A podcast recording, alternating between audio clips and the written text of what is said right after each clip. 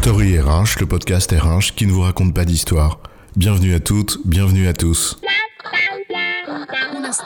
History is made of stories. Dans cet épisode, nous allons nous interroger sur la relation entre le travail à distance et la créativité.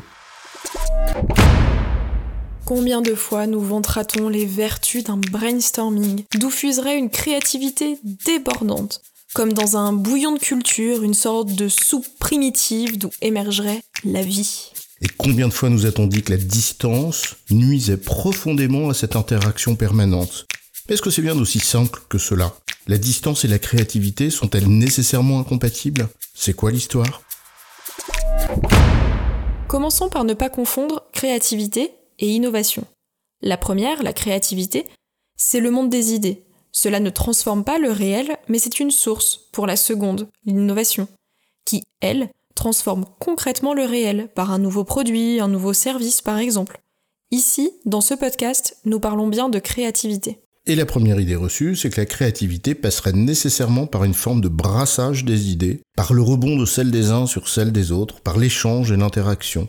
La créativité peut bien sûr s'en nourrir valablement, mais c'est très réducteur. Et donc le raisonnement est simple. La distance nuirait à la créativité puisqu'elle limite les échanges et les interactions.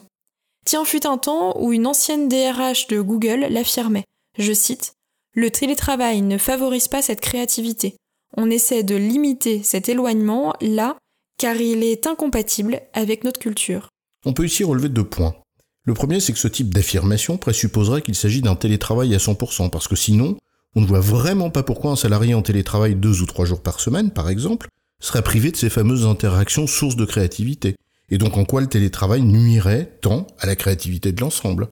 Et puis un second point pour l'hygiène du raisonnement.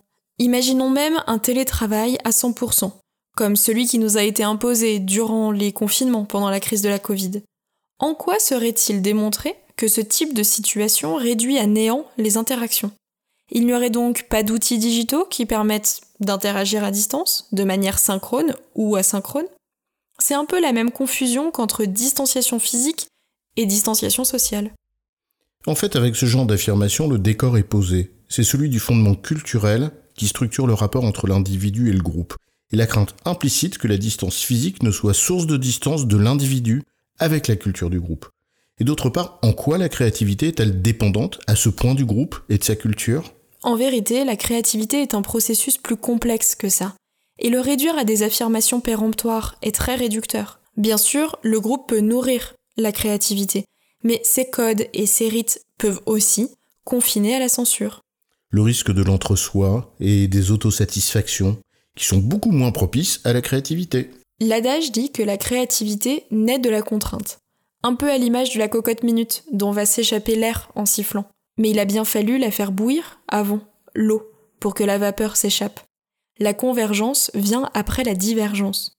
Peut-être même que le temps long, qu'une certaine forme d'étalement, est aussi propice à la créativité. Oui, dans ces moments solitaires, où toute l'énergie est concentrée sur un voyage sans limite, où la barque, légère, saute librement de vague en vague, ou dans cette solitude de la nuit, où aucun tabou ne l'entrave, où aucun regard ne la juge ni ne la jauge Alors si la contrainte, l'émulation, la confrontation peuvent nourrir la créativité, parfois elle s'épanouit aussi très bien dans la liberté, la solitude et la contemplation. Dans cette intimité par exemple du voyage intérieur que relate Henri Michaud lorsqu'il dit ⁇ J'écris pour me parcourir, peindre, composer, écrire, me parcourir, là est l'aventure d'être en vie. ⁇ En réalité, la créativité n'est pas reproductible à l'envie, même si, peut-être, elle peut faire l'objet d'une certaine forme de modélisation.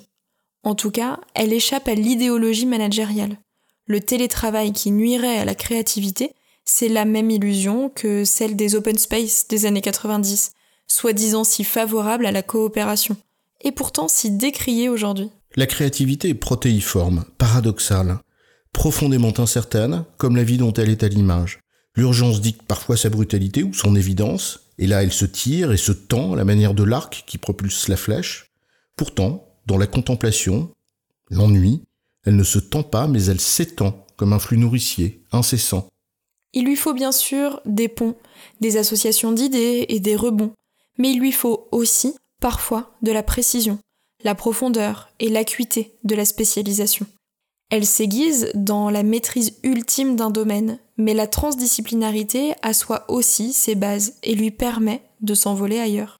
En vérité, je crois qu'il faut avoir été intimement confronté à la création, avec ses affres, ses errances, ses doutes, parfois même ses souffrances, mais aussi ses joies, ses fulgurances, tout simplement pour saisir l'humilité qu'elle nous impose, et qui nous invite à ne pas l'enfermer dans une représentation parcellaire et définitive. Créer les conditions de la créativité, c'est peut-être savoir accepter ses paradoxes. Accepter qu'il n'y a pas vraiment de modèle, mais qu'il y a la vie. C'est tout. Et l'accepter, c'est déjà un grand pas. C'est peut-être pour cela que fut un temps, dans certaines entreprises, on muselait les créatifs, mais pas la créativité elle-même. Maintenant que le discours managérial l'appelle de ses voeux dans un monde en transformation, la créativité devient un enjeu de pouvoir, alors on la convoitise, alors on la modélise, et ce n'est alors plus les créatifs qu'on muselle, mais bien la créativité elle-même qu'on étouffe.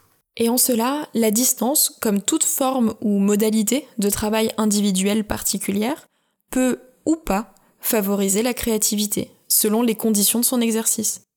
Le sujet, en fait, invite, si l'on veut vraiment la favoriser, à une réflexion approfondie sur des thèmes aussi vastes que le travail en lui-même, sur le rapport entre l'individu et le groupe, sur la liberté et le contrôle. En résumé, la créativité est un processus complexe, protéiforme et peu modélisable.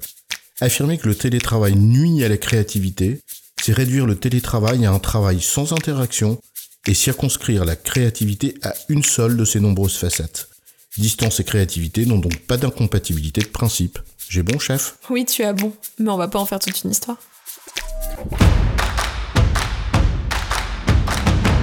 Story le podcast RH qui ne vous raconte pas d'histoire.